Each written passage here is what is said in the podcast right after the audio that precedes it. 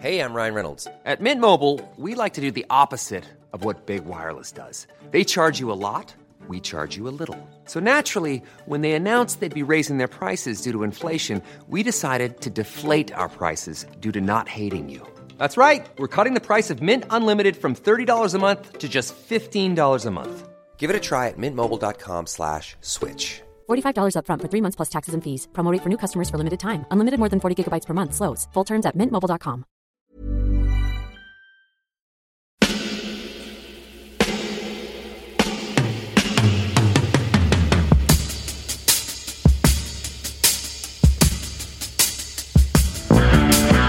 copain Jack Burton, il regarde l'orage bien droit dans les yeux et il lui dit T'es si tocard que tu passerais pour un chef-d'œuvre de l'art moderne. Madame, je n'écrirai rien sur ce film, c'est une merde Merde Ce sont les gars qui se prétendent normaux qui vous déçoivent. Les dingues, ça ne fait jamais peur.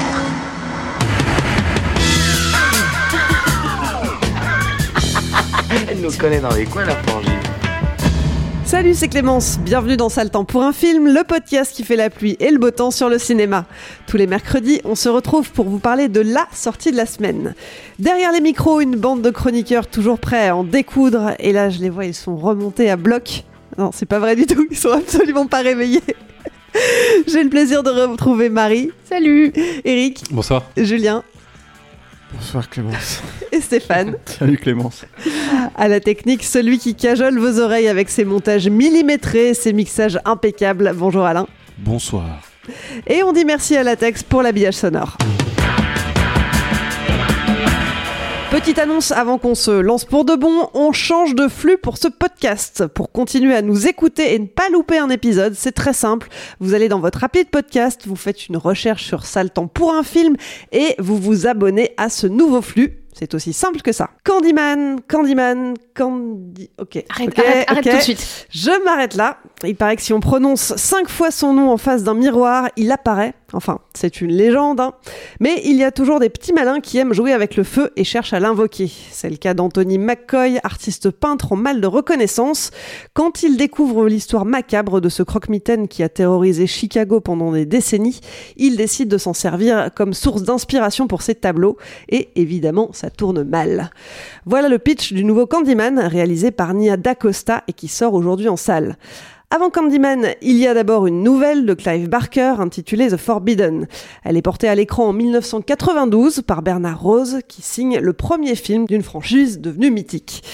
Suivent Candyman 2 et 3, nettement plus dispensables, puis Silence Radio pendant quasiment 20 ans. En 2018, un nouvel opus est annoncé avec Jordan Peele à la production, de quoi relancer l'intérêt des fans après les succès de Get Out et Us, d'autant que ce nouvel épisode est présenté comme étant à mi-chemin entre un remake et une suite spirituelle du premier film de la série. La réalisation est confiée à Nia DaCosta. Le grand public la connaît peu pour l'instant, mais ça devrait changer puisqu'on sait d'ores et déjà qu'elle travaillera sur The Marvels, la suite de Captain Marvel dans le MCU. Et côté casting, Yahya Abdul-Matin tient le haut de l'affiche, mais Tony Todd reprend aussi du service. Après plusieurs reports dus au Covid, Candyman 2021 sort finalement aux États-Unis le 27 août et pour l'instant le succès est au rendez-vous. Le film se hisse dès la première semaine en tête du box-office américain et cumule quasiment 40 millions de dollars de recettes après deux semaines d'exploitation. En France, il sort ce mercredi 29 septembre. Mais alors, cette nouvelle version de Candyman, Marie, Eric, Julien, Stéphane, est-ce qu'on va le voir au cinéma? Oui, oui, on, on y va pour m'expliquer. euh, Moi, j'ai besoin qu'on m'explique. T'as envie qu'on t'explique le film oui, oui, oui. Euh, On y va, on y va. Pff, Non, mais après, moi, c'est un mec. Moi, je, suis, je pense à cette table, je suis le seul qui aime pas vraiment même l'original, en fait, donc euh, que j'ai revu pour l'occasion. Donc, donc j'aurais, j'aurais pas dit ça de l'original, mais là, je le dis pour celui-là, ouais, bof, pas trop, non. Par contre, t'as spoilé. Grave dans, le, dans, dans, le, dans, le, dans ton intro. hein. Ça, je l'ai compris par contre. hein. Bah, si vous avez aimé euh, Dangereuse Alliance, le remake. C'est exactement ce que Ouais. j'allais dire. ouais, c'est ça. Non, c'est triste là. On, on en sort en fait. Hein. Une petite backstory euh, pour ceux qui écoutent. Là, on vient de le voir. Et euh, moi, je suis fan du premier, euh, vraiment de manière très subjective. C'est un- C'était au Festival du Grand Rex à l'époque. J'étais pile au bon âge, je pense. Mais surtout, je l'ai revu et c'est un film. Voilà, on a comme ça des, films où on est, euh, on est un peu, euh, voilà, euh, pas, très objectif quoi. Et je trouve que Candyman, moi, ça m'a fait découvrir la musique de Philippe Glass. hein. ça m'a fait découvrir Clive Barker. Ça a été une entrée sur plein de choses en fait. Et le remake. Pour, pour rien spoiler, je le trouve vraiment catastrophique. C'est exactement l'i- l'idée de ce que je m'en faisais au, au pire en fait. C'était un, un petit malin qui balance des idées un peu politiques dedans, qui en a rien à foutre de la mythologie initiale. C'est pas bien écrit et euh, du coup en fait ça ressemble à un pêle-mêle euh, d'idées politiques qui sont pas euh, bien intégrées, qui auraient pu être intéressantes, euh, mais qui sont complètement euh, voilà jetées là-dedans au mépris en fait du film original. Donc non seulement en fait il y a, y a cette histoire euh, abracadabrante, mais en plus il, vous rappelle en fait toute l'histoire originale et ça devient un fatras pas possible quoi. Et du, en plus c'est chiant aussi, ça faut vraiment le dire, hein. et ça fait pas peur aussi. Et du coup, en fait, moi, je trouve ça assez insultant vis-à-vis de l'original, je trouve, qui était au moins très très sincère. Euh, et ça m'a vraiment énervé. T'as plutôt aimé alors Du coup, on n'y va pas. du coup, on n'y va pas. Ouais, non, non, non. Et revoyez l'original, moi je le trouve vachement bien. Il y a des scènes euh, cultes et, euh, et tristes et, et belles dedans, quoi. Et là-dedans, il n'y a, rien- y a rien de tout ça, quoi. Moi, je le connais depuis 20 ans. Rico, il est en train de souffrir. hein. Ouais. C'est un homme qui souffre, comme vous entendez au micro. Là. Ouais, ouais, je, sais. Non, mais je, suis un peu, je suis un peu affecté par ça parce que euh, franchement, c'est tout ce qu'il fallait pas faire. Et quand tu me dis qu'en plus ça marche, ça me, ça me chagrine, ça me, ça me, ça me fait peur en fait pour l'avenir du cinéma de genre un peu. Voilà. Désolé, j'ai plombé l'ambiance. Ah, L'ambiance de merde, c'est Non, mais clair. faut dire quoi. qu'on on a des tomber. réactions à chaud là. C'est On, vraiment la- on vient de voir il y a littéralement 5 minutes. micro sorti, sorti Avec un bon gros tag en plein milieu de l'écran. Faut dire les conditions dans lesquelles on l'a vu. Hein. Ouais, faut dire qu'on était très serré sur un petit canapé. Voilà, non, déjà. non, puis, et puis on, l'a- on le voit pas en salle, on le voit avec un tag. C'est- c'est- je veux dire, c'est pas un secret. Hein. C'est Universal qui le montre à la, à la presse, comme ça. C'est pas la même chose de découvrir un film euh, chez soi ou chez un copain et euh, avec un gros tag Universal pendant tout le film et de le découvrir en salle. C'est quand même pas du tout la même ambiance, quoi. J'avais l'impression que c'était le générique en permanence. Ouais, ouais, ouais. Allez, j'enchaîne, moi, du coup? Vas-y. Non, alors moi j'adore aussi le premier. Moi je, je vais pas à me justifier. euh, J'ai l'impression que Rico il est en train de t'excuser là, machin. J'étais jeune, tout ça. Moi j'étais pas. je- Non, non, mais je le J'étais revois jeune fréquemment le aussi. premier. hein. Non, non, mais moi j'aime beaucoup le film. Je, je- je trouve que Bernard Ross c'est un mec euh, qui était intéressant en tout cas à cette époque-là. Euh, même dans, dans, dans des trucs qu'il a pu faire après qui étaient ratés comme son Frankenstein. Enfin bon, bref, on n'est pas là pour parler de Bernard Rose, mais ce que j'aimais bien moi dans le dans le premier film, c'est qu'il y avait un mélange de beaucoup de choses euh, euh, différentes, euh, de, de une vraie création mythologique, un portrait de femme à la dérive. euh, une histoire d'amour que j'aimais beaucoup et puis il y avait euh, tout ça était soutenu en fait par un- une ambiance incroyable euh, à la fois due au contexte parce que c'est vraiment un film fantastique qui travaille sur l'espace euh, et le contexte, le, le décor dans lequel il, il- se déroule, puis d'autre part, effectivement, porté par quelques petits moments comme ça d'inspiration de, de, de, de- Bernard Rose, mais aussi évidemment par la musique de Philip Glass, qui mine de rien faisait pour beaucoup. Dire, Philip Glass, il a pas quand même signé beaucoup de, musique de, films d'horreur, et quand il, quand il arrive dedans, bon, bah, ça se pose là, quoi. Euh, moi, il y a un truc, alors, parce que j'ai dit que je, je, je comprenais pas tout, et en fait, c'est totalement euh, euh, à la fois vrai et faux. C'est-à-dire que je comprends pas, euh, je trouve que ce scénario est, illogique, il y, a, plein de trous dans tous les coins dans, la narration. Euh, j'ai potentiellement peut-être un petit peu dormi aussi, pour être totalement honnête. Mais le truc, c'est qu'en fait, j'ai aussi beaucoup trop compris. C'est-à-dire que l'idée aussi d'un film fantastique, parfois, c'est de se poser comme une métaphore. une métaphore, c'est que tu expliques quelque chose, là en l'occurrence sur le, les, potentiellement les problèmes raciaux, les, les, les, les, les ruptures sociales qu'il peut y avoir dans un pays, etc., par le biais d'une mythologie fantastique. Donc t'as pas, pas besoin, ce que je veux dire, c'est que t'as pas besoin qu'on t'explique et qu'on te surligne tout en permanence, quoi. Et là, je trouve, mais c'est pas lourd, quoi. Mais c'est lourd, mais c'est, ça pèse des, kilos et tout. Et tout ça parallèlement avec un, c'est d'autant plus pesant qu'en fait, parallèlement, encore une fois, je trouve que la. Parce que c'est, pas qu'une suite, c'est une restructuration aussi de la mythologie initiale. Et je trouve ça, mais nébuleux et. euh, je, je, sais pas, ça fonctionne pas, quoi. C'est, t'as, pas de tension, du coup, avec ça. Euh, tu, t'as, t'as une vraie problématique aussi de point de vue, je pense, dans le film, euh, avec, avec des changements qui, qui fonctionnent pas du tout. Et, euh, et puis donc, c'est ces travers de, de trucs hyper lourdingues, appuyés à mort et assez grossiers. Et j'ai envie de dire qu'ils se font un peu partie des, de, de, de bah, tout ce qui tourne autour de Jordan Peele. C'est-à-dire que euh, j'aime beaucoup son, son, son premier film, euh, Get Out. Get Out, mais Us, déjà, j'avais trouvé que c'était, mais ça, ça pesait, mais des kilos, des, des et tout. Et c'est pareil avec un, parallèlement, une, une- la, création d'un, univers fantastique prometteur, pour le coup, et original, mais qui, in fine, qui fonctionnait pas du tout. Enfin, tu comprenais pas du tout comment ça marchait. euh, et il se perdait, voilà. Et je, je retrouve vraiment ces, ces travers-là. Le seul truc, c'est qu'il y a de temps en temps des petits trucs de mise en scène que j'aime bien. Euh, il y a un clin d'œil euh, au générique assez mémorable du premier film au tout début, notamment dans le générique d'ouverture. Il y a une, il y a un plan très large sur un immeuble avec un- une, victime en fait du Candyman que tu vois euh, être assassiné. Je- J'en dis pas plus pour le pour le truc. Voilà, il y a deux trois, deux trois petites choses comme ça de temps en temps qui qui surnagent, mais c'est vrai que c'est l'ennui. euh, l'ennui est là d'abord et avant tout. Je, je- vais juste, moi, sauver un truc. Il y a un seul truc que j'aime bien, euh, c'est ces, ces images un peu en ombre chinoise euh, qui, euh, qui rappellent le premier film. Au lieu de mettre des scènes du premier film, ils ont mis, ils ont recréé un peu ces scènes-là en ombre chinoise. C'est le seul truc que j'aime bien. Ils sont, ils sont allés chercher, manifestement, ils sont vraiment posé la question de comment évoquer le, le premier et euh, ils voulaient pas prendre. Il y a, il y a des éléments sonores du premier, par Ouais. contre, mais euh, Et, et ils ont trouvé euh, ce- ces, ces artistes marionnettistes qu'ils ont embauchés pour euh, reproduire les scènes de manière beaucoup plus onirique, beaucoup plus. euh, J'ai l'impression d'avoir vu ça, mais alors 10 milliards de fois quoi. oui, c'est pas très original, mais Ouais. c'est- c'est pour dire le seul truc sauve du film, parce qu'on part quand même de très bas. hein, mais, mais voilà, après, euh, ouais, c'est, ouais, je rejoins vraiment ce que tu dis, Julien, sur euh, Jordan Peele. Moi, j'avais eu beau- j'ai- j'ai- j'aime pas trop ses films et j'ai eu beaucoup de mal, euh, surtout avec Us, qui était euh, surtout dans sa dernière partie très lourd en explications et tout. Et là, j'ai l'impression que c'est tout le film qui est hyper lourd. Enfin, j'ai l'impression qu'ils vont se mettre face au miroir et dire gen- gentrification cinq fois en fait. Non, mais c'est- super lourd quoi. Hmm. Et euh, alors que en fait tout ce propos, il, il était dans le premier film, il était un peu plus subtil, mais il y avait tout le propos bah, sur bah, toute la mythologie de Candyman qui vient euh, bah, de, enfin tout- toute une une tradition issue de l'esclavage, machin. Enfin tout ça, c'était déjà dans le premier film. Et euh, et puis toute la la question de l'aménagement urbain, de la construction des ghettos et, euh, et toute la spatialisation. Il y avait des scènes euh, qui étaient, il y a beaucoup de scènes. Je, je l'ai revu du coup euh, hier. euh, pour me remettre dedans, je l'avais pas vu depuis très longtemps et je me rappelais pas qu'il y avait toutes ces scènes aériennes, les, tous ces plans aériens en fait où on voyait vraiment euh, la ville et tout. Et en fait tout ça c'était, euh, enfin ça s'intégrait très bien au premier film et, là en fait j'ai l'impression que c'est vraiment rentré au forceps et que c'est, euh, c'est super lourd.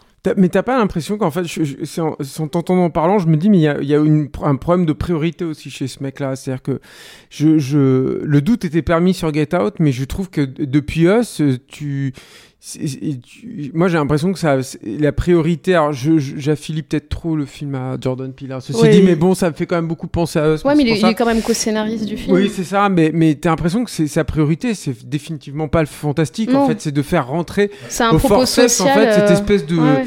de, de tract qui est légitime ou pas. Moi, je suis pas là pour juger de ça, mais, mais par contre, le truc, c'est que moi, ce qui m'intéresse, c'est le film et l'histoire, quoi. Et je, trouve que c'est d'autant plus dommage et c'est d'autant plus se tromper de priorité. Et ça, c'est pas simplement le fantasticophile qui pa- parle, c'est que moi, je pense que quand tu annonces très clairement la couleur, aussi clairement, de façon évidente, la couleur comme ça, ça, comment dire, ça, hum, ça enlève toute de l'efficacité de ton message. C'est-à-dire que ton message, il fonctionne d'autant mieux que si tu fais une, euh, que si tu insinues les choses, que si tu, tu les, fais glisser par le, par le, l'entremise de, la fiction, quoi. Ça, et puis il y a un autre truc aussi qui, qui tu m'as fait penser à un autre truc, c'est en parlant de gentrification, en fait, j'ai l'impression que c'est ce film-là qui est gentrifié. C'est-à-dire que le premier, il y avait ça aussi. C'est-à-dire que tu avais cette impression, alors moi je l'ai pas revu, vous l'avez tous revu récemment, j'ai pas eu le temps de le revoir, mais que c'était tourné in situ et que euh, il s'était un peu sali les mains, quoi. Tu vois, en Bah, allant des endroits bien cracra. Voilà, c'est ça.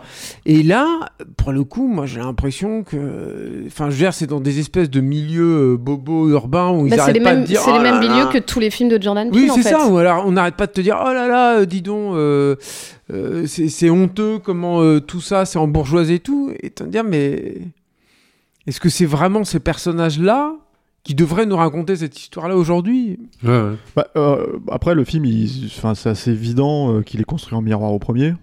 Je veux dire, jusque dans le générique, hein, puisque en fait, c'est pas qu'une référence au générique d'ouverture, c'est qu'en fait, c'est le point de vue inversé, quoi. C'est-à-dire qu'au lieu de regarder le truc de haut, on te regarde le truc justement d'en bas. tu vois, et on te filme les mêmes immeubles en fait du dessous, quoi, tu vois. Euh, le film commence avec les logos inversés, enfin tout ça, etc., etc. Donc la logique d'en faire un film miroir, euh, c'est-à-dire euh, du point de vue noir en fait plutôt que du point de vue blanc qui était dans le premier, quoi. Avec des personnages noirs plutôt que des personnages blancs qui, qui rentrent dans, dans cette mythologie. Je pense que c'est euh, le but en fait euh, au final euh, de, de ce film-là, quoi. Si ce n'est que euh, une fois que tu as posé cette affaire-là en fait en termes de mise en scène, tu le perds complètement euh, au bout d'un moment parce que justement en fait ce qu'ils essayent de faire avec la mythologie du Candyman là je spoil hein, parce que en fait on, on tourne un peu autour du truc mais il faut en parler il faut dire exactement ce que c'est le problème à mon sens tu vois c'est que euh, le problème de la mythologie du Candyman c'est qu'il n'y a pas un Candyman. Il y en a X mille en fait. C'est-à-dire que et toute l'idée c'est que euh, donc le Candyman de Toddy Todd qui était là pendant trois films etc, et moi je suis encore une fois je le répète je suis pas un grand fan moi du film original. Je l'ai revu là exprès euh, parce que ça faisait 25 ans que je l'avais pas vu. Je je vais pas me faire que des amis mais moi je me fais chier aussi. À l'original en fait je trouve assez chiant et assez pompeux. Euh, je pense que l'utilisation de la musique de Philip Glass avec ce genre de musique et de, enfin, de ce genre de mise en scène c'est la volonté en fait de renvoyer à comment dire euh, à ces documentaires auxquels Philip Glass a, a- a- comment dire euh, a sur lesquels il a Ouais, travaillé en Single fait Line, avec Katsi etc Poya Katsi et en fait l'idée de montrer en fait le voilà le fonctionnement d'une société euh, en creux quoi. Donc pourquoi pas? Ça euh, je dis pas enfin le contraire je sais que Philip Glass pour le coup lui n'aime pas vraiment euh, Candyman en fait il l'avait plus ou moins dit à l'époque hein, qu'il avait trouvé ça un peu euh, bas du front et slasher quoi Euh, C'est Philippe Glass. oui, oui, peu importe. En fait, le truc que je veux dire par rapport à ça, c'est que voilà, euh, je sais pas ce qu'il en penserait là si s'il avait fait la musique de ce film-là, quoi. Mais euh, ce qui est certain, c'est que oui. Alors, la problématique en fait de Jordan Peele qui ne traite pas la mythologie, pour moi, elle était déjà dans Get Out. C'est-à-dire qu'à la limite, ce que je j'accorde à Get Out, c'était le sujet justement euh, euh, thématique et la façon de traiter, on va dire, euh, une vision du racisme en fait qui ne dit pas son nom. Donc ça, c'était plutôt intéressant. Maintenant, si tu regardes les structures même de comment ça se passe et comment les choses se déroulent en fait d'un point de vue, comment dire, pas mythologique mais fantastique, ça n'avait littéralement aucun sens. Aucun sens. Et puis les règles en fait, elles fonctionnent pas. Et là, c'est exactement le même problème. C'est-à-dire que, comme Clémence l'a spoilé dans le dans le Mais dans l'ouverture, bah, t'as spoilé qu'il y a Tony Todd. Bah, Bah, c'est oui, le plan final, hein. oui, mais j'ai dit qu'il était comédien, euh, qu'il était acteur dans le film. J'ai pas dit qu'il était, j'ai pas dit. Non, mais bon, il est, il- c'est le plan final littéralement. Donc si tu regardes le film et que t'attends Tony Todd, il arrive que à la, dans la non, scène c'est finale. pas vrai. On le voit au tout début aussi. Euh, non, je crois pas. Si, on le voit dans le miroir au début. Ah, on le voit dans des que non, mais- flashbacks, on le voit. en- Si, si, il me semble qu'on Ah le ouais voit On- la, moi, la je- scène euh, qui est un, un flashback euh, des années euh, 80 avec le petit garçon qu'on voit au tout début avec le trou dans le mur, c'est Tony Todd qui sort du mur. Non. Si. C'est le pimp looking motherfucker euh, qui est de, quand dans le reste du film. Tu vois Je cite euh, Joe Allen Beck dans Les Rails Samaritains, mais si, si, non, non, c'est le pimp, euh, c'est le pimp looking. euh, Je suis pas sûr. Ah, mais c'est certain. Et en fait, mais d'ailleurs, c'est tout le Mais c'est un problème. problème en fait, c'est qu'il y en a tellement, le c'est que tu problème sais pas film, qui en c'est fait. quoi. C'est-à-dire que le Candyman de ce film-là, le Candyman euh, euh, que- qui, est, qui est dans ce film-là, c'est quelqu'un qui n'a pas du tout. Alors moi, je trouve pas que Tony Todd soit un grand acteur, euh, mais c'est pas le problème en fait. Le truc, si tu veux, c'est que c'est un personnage qui avait une certaine prestance, une certaine histoire. Euh, qui a 100 ans de, de légende urbaine, etc. Et là, c'est un personnage qui a 40 ans de légende urbaine euh, un peu foireuse, là, sur un truc où il a pas fait grand chose, et Non, puis en fait, c'est pas très bien raconté. S'il y en a 10 000, euh, ça, ça dévalue, ça, Ça tu- dévalue le truc, si ça ce pour le truc. raconter leur truc à eux, qui est de, mais en fait, euh, si tu veux, euh, en fait, finalement, euh, euh, n'importe quel noir peut devenir Candyman. C'est ça la logique, en fait, si tu veux, de leur, euh, de leur truc. Euh, ce qui fait qu'on en arrive, et là je spoil encore une fois énormément, tu vois, c'est euh, le sujet du film. Le personnage se décompose, il a une piqûre d'abeille au début, en fait il est finalement, euh, comment dire, possédé par l'esprit de Candyman, pour, point de créer des, des- peintures, etc., etc., et finir par le devenir. Tout ça, c'est amené d'une certaine manière qui est, tu ne sais pas de quel est vraiment le sujet du film jusqu'à la dernière scène où là en fait t'as des relents de euh, comment dire euh, Black Lives Matter, euh, George Floyd, etc.. Pourquoi pas encore une fois, mais c'est pas amené. C'est-à-dire que c'est pas du tout amené dans le film. Et en fait, au bout d'un moment, tu te dis, alors ni la mythologie n'est amenée, ni comment dire le comment dire la thématique est vraiment clairement amenée, à part qu'effectivement, comme disait Marie, tu vois, gentrification, là on a entendu le mot, je sais pas combien de fois. Donc il reste quoi Quand t'es un fan de films d'horreur, etc. Il reste des meurtres. Il reste 4-5 meurtres, voilà, qui se baladent en duel, quoi. Et là, tu te dis, putain, mais ils sont pourris, en fait. La moitié sont hors champ. La moitié sont hors champ. En plus, tu sais pas comment trop ça marche parce que d'un seul coup, t'as des gamines qui se font tuer dans, une, dans un, comment dire, dans les chiottes d'une école, quoi. Et là, tu, tu regardes le sang couler, tu te dis, mais qu'est- qu'est-ce qu'il a ouvert quoi exactement Qu'est-ce qu'il a tranché Enfin, c'est des trucs un peu bizarres comme ça. Et, et, et ouais, enfin voilà, au final, tu te retrouves avec un film qui, euh, bon, ne, fait peur si t'as jamais vu de film d'horreur peut-être, mais, euh, mais en gros, euh, voilà. Donc c'est très très, euh, c'est très et c'est d'autant plus étrange que en fait, ça moi je pense qu'il y avait vraiment de la marge de manœuvre en fait pour faire un, comment dire, un vrai bon film en fait. Mais oui, il fallait choisir un camp en fait. À un moment donné, il fallait vraiment choisir en fait de de quoi on parle, comment on le traite, quelle est cette peur en fait qu'on peut avoir, euh, tu vois, autour de ce personnage-là, etc., etc. Et c'est vrai qu'au final, bah, c'est quand tu le perds, euh, comment dire, euh, ouais, tu le perds dans la réflexion. Regarde la preuve, en fait, on- n'a pas compris qui est Candyman, quel est Candyman, et surtout le truc, si tu veux, c'est que alors là, je spoil vraiment là pour tout le monde, je le dis clairement. Euh, la toute scène finale, en fait, je me suis tourné vers vous, je vous ai dit, mais qu'est-ce qui se passe en fait? C'est quoi? C'est un team tag team en fait? Ils sont deux? Il y en a un qui s'est planqué dans un coin, t'as Tony Todd qui prend le relais parce que c'est le plan final où Tony Todd lui dit raconte mon histoire, quoi. Tu vois? Et, et, et tu fais, mais en fait, ça fait une heure et demie que vous arrivez pas à le faire, donc c'est pas elle de le faire, quoi. Je comprends pas trop le truc, quoi, tu vois? Et, et, surtout, voilà, en fait, tu vois que c'est Tony Todd, mais qui a rajouté, enfin, c'est un visage apparemment un peu, euh, comment dire, euh, transformé numériquement, rajeuni en tout cas. Euh, parce que bon, Tony maintenant il doit bien avoir 70 ans quoi, mais euh, mais pour lui donner le visage qu'il avait donc dans le premier quoi, il y a 30 ans. Donc ouais, c'est- très euh, comment dire, tu te dis bon bah en fait on essaye de relancer. Parce qu'en en fait ils le vendent comme une suite remake, mais c'est une suite hein, en vrai, c'est pas comment dire, c'est pas ouvertement parce que même en fait quand ils essayent de créer des trucs, en fait ils rattachent les wagons un peu un peu euh, comment dire, je sais pas. Poussivement. Ouais, ouais, c'est de manière, de manière poussive, c'est vrai quoi. Et, euh, Puis et- sur- ouais, surtout, ils ont, ils ont pas compris. Il y avait un truc à la base que, que t'aimes le film ou non. C'est quand même Clive Barker à la base. Et Clive Barker, c'est quand même quelqu'un de pas con. Et euh, quand tu regardes en fait la structure euh, mythologique de Candyman, c'est Dracula en fait. C'est le mec qui attend dans l'éternité la réincarnation de sa promise.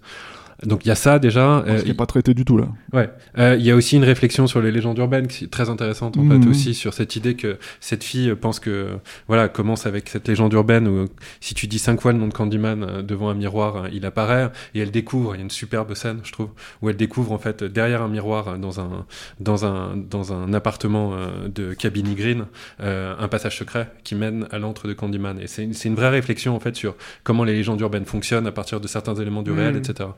Et ce que tu disais, Julien, est très très vrai, c'est qu'en fait, il travaille en gros euh, le message politique au détriment d'absolument tout le reste. Et c'est ce que tu disais aussi, c'est-à-dire qu'il n'y a pas de scène de meurtre, il n'y a pas de personnage, il n'y a pas d'émotion, euh, il n'y a rien en fait. Et en plus, ce message politique-là, il est mal raconté. Donc on se retrouve avec ni le beurre, ni l'argent du beurre, ni la crémière, rien. Vraiment. Le et cul- pour le moi, c'est. c'est- Eric, dis-le. C'est vrai, mis à part quelques plans, t'as raison, où le chef-op a bien bossé, parce que je pense qu'il n'y a, pas de- il y a pas de mise en scène là-dedans, il faut être clair.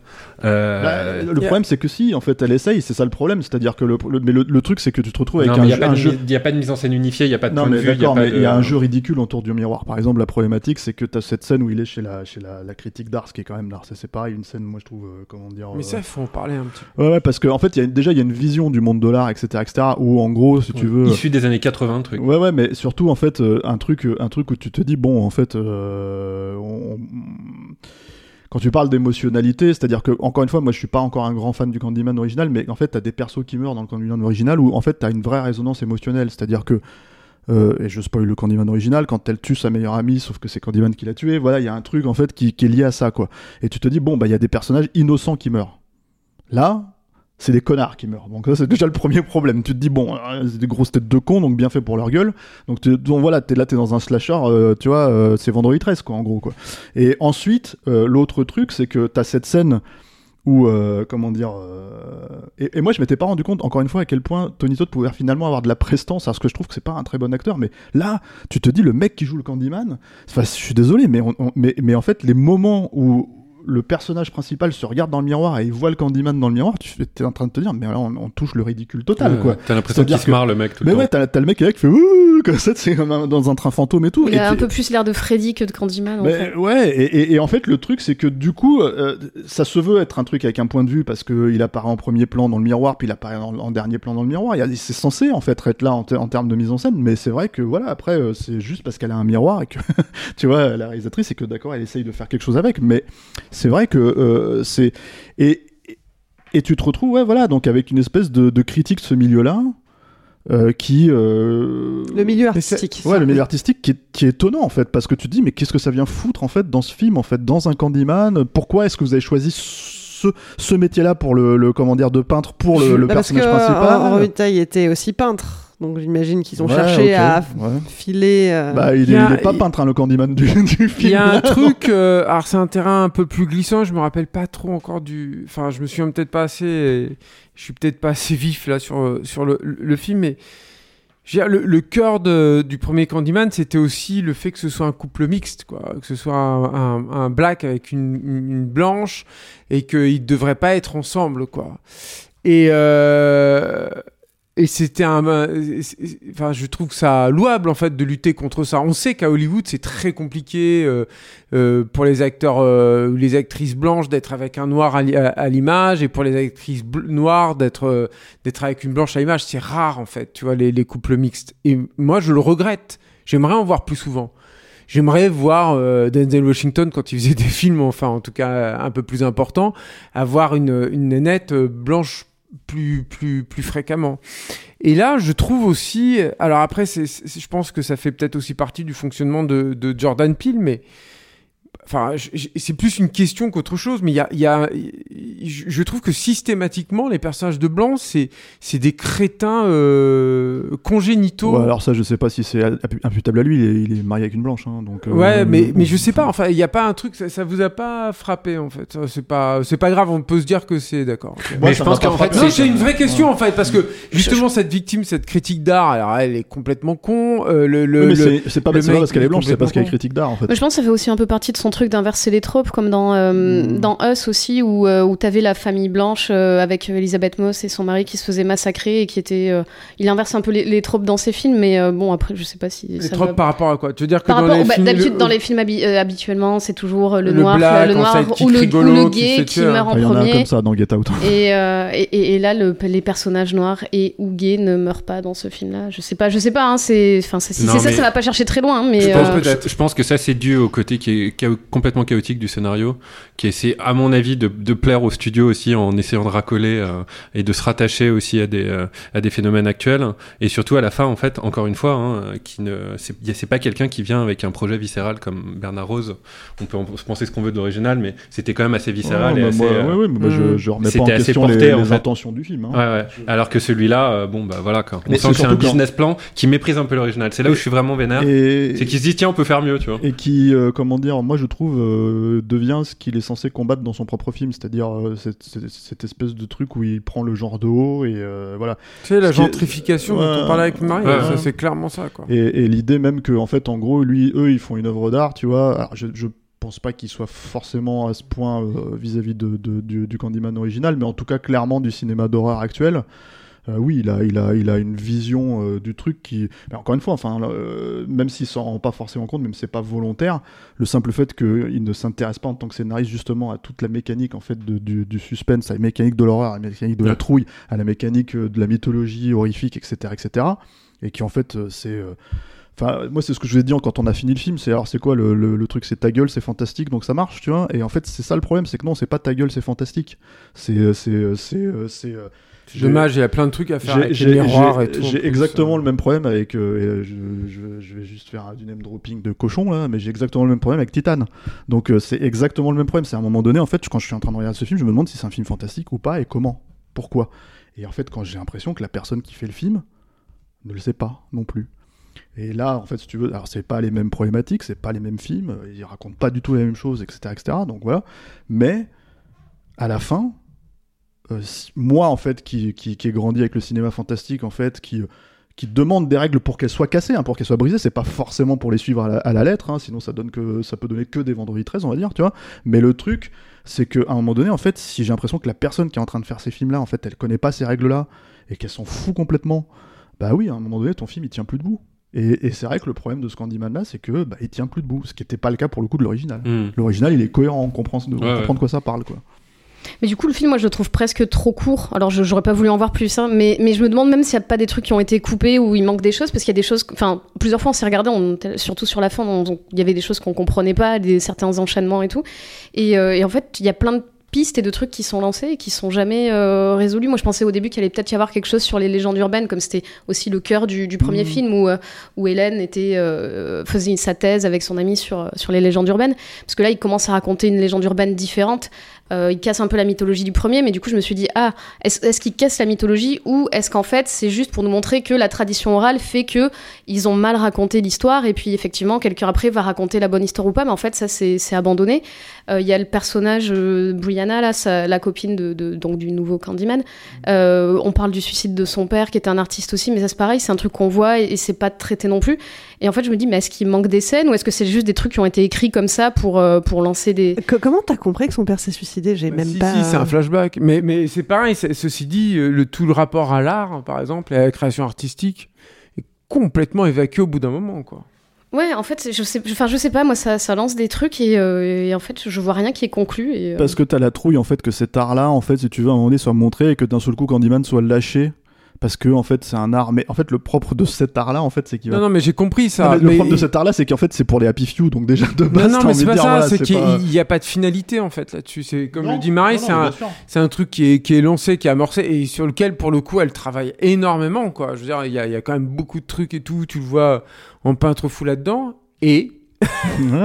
D'accord, il a fait quatre peintures qu'il veut pas montrer à, Mais le- à sa le- copine et et qu'est-ce que ça nous raconte quoi ce qui est Qu'est-ce que ça évident, dit ce qui est évident, c'est que l'idée de l'idée de, de partir sur euh, une étude des légendes urbaines, dans- comme dans le premier, en fait, était largement plus, euh, comment dire, euh, cohérente en termes de porte d'entrée, quoi.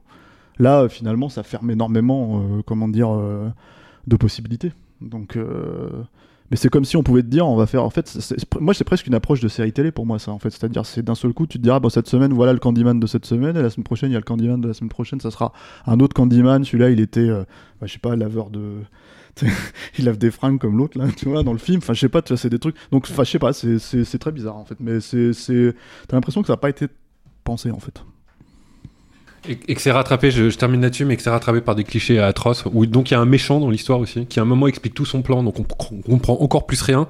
L'héroïne est attachée pour bien qu'on entende le plan du méchant, donc on sera vraiment dans un très très mauvais James Bond. C'est vraiment la cata là-dessus. Moi j'ai du mal à le comprendre ce perso. alors. L'horreur. Ce qui est ça terrible- fait- Ça fait partie des trucs où je me dis mais qui- C'est ça le pire, c'est qui- qu'il explique son plan et que tu comprends même Mais pas. C'est ça, voilà. Je me suis dit mais attends, attends, attends. Ouais, attends, il, oh il explique son plan et il explique aussi euh, l'histoire, euh, l'histoire qu'il y a derrière. Au départ, il est là pour de l'exposition aussi, j'imagine. bah, c'est à dire il est dans la scène d'ouverture c'est le gamin dans la scène d'ouverture ce mec et en Ouais, fait oui, le truc si sûr. tu veux c'est que en gros euh, en gros il, il- comment dire euh, Enfin, il survit au truc et finalement, en fait, il voit le quartier changer. Il, il raconte après, il raconte qui est Candyman. Ah oui, oui, bien sûr, mais dans Donc le film, il- tu veux dire. oui, il oui, ça pas, dans pas dans la scène finale. Oui, oui, non, mais bien sûr, ça, ça d'accord. Mais après, c'est vrai que le problème, c'est que pourquoi d'un seul coup, c'est le méchant? Ah, Bah oui, voilà, Parce que c'est fantastique. Voilà, tu vois, c'est tout. Non, non, mais, ça, ça fait partie des trucs. Je me suis dit vraiment, j'ai dû dormir. Mais en fait, je crois qu'en Non, fait, non, j'ai pas pas, dormi. Non, t'as pas dormi. là, non, non, non, mais c'est vrai. hein, Enfin, c'est vraiment un truc où tu te retournes et tu regardes le truc et tu te dis voilà. Et puis c'est comme tu sais, en fait, il y a cette espèce. C'est même littéralement scénique, c'est-à-dire qu'en fait, toute cette scène autour de, au-delà du fait que le mec raconte euh, le truc pendant 5 minutes, comme le dit Eric, euh, c'est c'est ridicule, quoi. C'est que la nana s'enfuit. Elle va pour le taper. Mais alors elle ramasse un truc et apparemment le truc est trop lourd donc ça lui- c'est vrai, elle vrai. retombe et t'es t'es en train de regarder la scène tu fais mais je regarde quoi là? Mais elle a trouvé je- un cutter Non, derrière. C'est un attends, cutter. elle elle s'enfuit et puis elle s'enfuit, mais elle va se planquer dans le coin le plus creepy euh, Voilà. au lieu de partir. Ah, une euh, maison loin. abandonnée et hantée. Je vais Voilà, aller me cacher. Je sors d'une cave, je re-rentre dans la Voilà. maison au rez-de-chaussée. Et là, en fait, on, on, on, on est plus, on est, on est donc effectivement dans le clicheton du film d'horreur euh, mal foutu, tu vois, mais euh, comment dire euh, que eux ont essayé d'éviter pendant tout le film, en fait. Euh, Donc euh, c'est ça qui est un Et peu. c'est euh, fou comment la topographie de ce décor-là, d'ailleurs. Mais moi j'ai l'impression, travaillé c'est- non en fait, plus. moi j'ai l'impression que c'est un Mm. reshoot, hein, cette fin. C'est, c'est, je veux dire, mais même non, toute cette On scène. a en l'impression fait, pendant tout tout- le film qu'il y a des risques. tout, tout ce décor-là, en fait, tu te dis, mais, euh, mais c'est pas travaillé du tout, ça. L'église, l'emplacement de l'église, le fait qu'elle soit dans ce nouveau milieu et tout, mais faut le travailler, enfin, c'est, c'est le projet de, du film, non?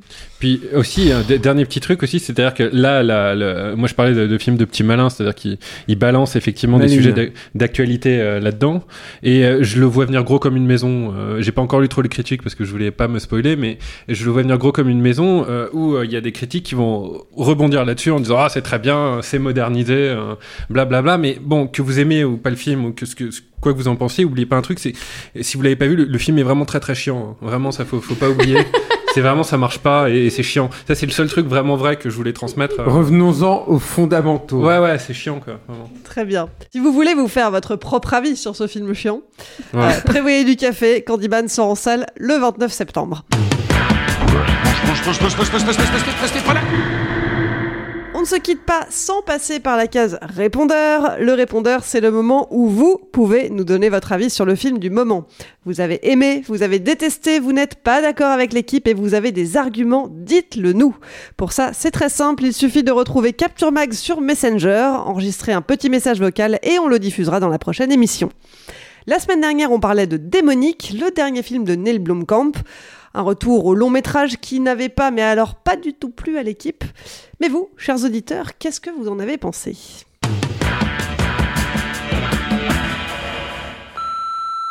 Bonsoir toute l'équipe de Capture Mag, ici c'est Yann qui vous parle.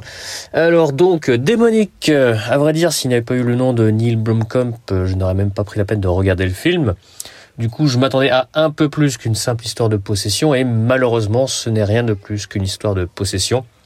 Si ce n'est l'aspect un peu technologique euh, dans, la version Sims-like, on va dire, ça s'arrête là, quoi. Ça va pas plus loin. J'espère plus euh, de la part de Neil Blomkamp la prochaine fois. Donc Démonique, c'est pas très très bien. Je fais pas partie des fans de Neil Blomkamp que ce soit pour District 9 ou Elysium, mais faut admettre que ils avaient plus de gueule, même si je les ai jamais trouvés inoubliables. Là, sur Démonique, euh, c'est encore plus flagrant qu'il y a pas d'histoire. À un moment donné, je pense que Neil Blomkamp, il faut juste qu'il se rende à l'évidence et qu'il travaille avec un scénariste. Il y a absolument pas de honte à ça. Personne ne conteste la paternité des Dents de la Mer à Steven Spielberg. Salut à tous, bah écoutez comme vous, au vu de ce démonique, je suis extrêmement triste étant un amoureux de Neil Blomkamp, notamment de son travail des FX justement et de la manière dont il a de donner corps à ces FX, de les rendre charnels, de les rendre viscéraux. Euh, là on bascule dans l'horaire, donc fondamentalement moi j'attendais quelque chose de viscéral, euh, que cette créature qui a un design vachement intéressant, elle est quelque chose de concret, euh, qui la montre, qui l'utilise, qui en fasse quelque chose, et ben il en fait rien. Et puis c'est un film qui est jamais taré, jamais fou en fait. Et moi j'attendais de la folie, j'attendais au moins une séquence d'action. À un moment donné, j'attendais cette séquence. Il y en a pas, et c'est très triste. Donc euh, en fait, je vais même pas donner mon avis sur le film. Enfin, c'est une vulgaire série Z euh, sans grand intérêt. Par contre, euh, j'aimerais faire une requête envers tous les aficionados de Neil Blomkamp, que ce soit dans la presse ou dans le grand public, de baisser un peu d'un cran, c'est-à-dire d'éviter d'en faire des caisses à chaque fois qu'il a un nouveau projet ou qu'un projet lui file entre les doigts pour une raison ou pour une autre. On sait que c'est quelqu'un qui aime faire ses choses dans son coin, donc peut-être que si on le laisse tranquille, un petit moment, il nous reviendra sous de meilleurs auspices, avec un meilleur scénariste et surtout avec euh, avec de meilleures idées. Parce que ce qui m'a le plus frappé dans ce film-là, c'est la pauvreté de la production design. Quoi, on, on peut reprocher plein de choses à Neil Blomkamp, mais c'est c'est un mec qui a des idées graphiques euh, assez extraordinaires et là c'était juste pas possible. Donc voilà, donc continuez comme ça et puis euh, à la semaine prochaine euh, j'espère.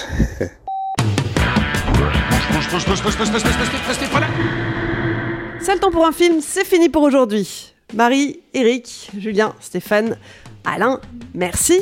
Merci, Clémence. Et puis merci à vous qui nous écoutez et qui êtes un peu plus nombreux chaque semaine. On est ravis de vous retrouver pour cette nouvelle saison. Petit rappel, si vous nous découvrez, pensez à vous abonner pour ne pas rater les prochaines émissions. Vous retrouverez tous les liens dans la description du podcast. Et si vous ne nous découvrez pas, pensez à changer de flux de podcast puisque euh, nous avons déménagé. Euh, pour ça, rendez-vous dans votre appli podcast, faites une petite recherche sur Saltan pour un film et abo- abonnez-vous au nouveau fil. Et puis, si vous voulez nous soutenir, il y a plusieurs façons de le faire. Vous pouvez parler de nous à vos amis, relayer ce podcast sur vos réseaux sociaux préférés, nous mettre des étoiles sur les applis de podcast ou vous abonner à la chaîne YouTube de Capture Mag. Allez, je vous laisse. On se retrouve dans une semaine. Salut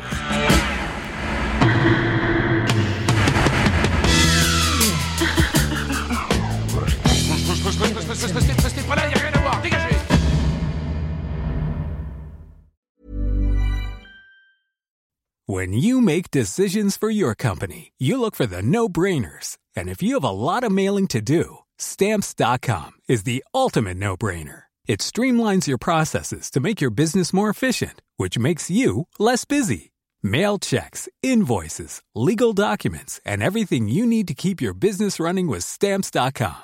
Seamlessly connect with every major marketplace and shopping cart. Schedule package pickups and see your cheapest and fastest shipping options from different carriers with rates up to 89% off USPS and UPS rates. And with the Stamps.com mobile app, you can take care of mailing and shipping wherever you are. Make the same no-brainer decision as over 1 million other businesses with Stamps.com. Sign up with Code PROGRAM for a four-week trial, plus free postage and a free digital scale. No long-term commitments or contracts. That's Stamps.com.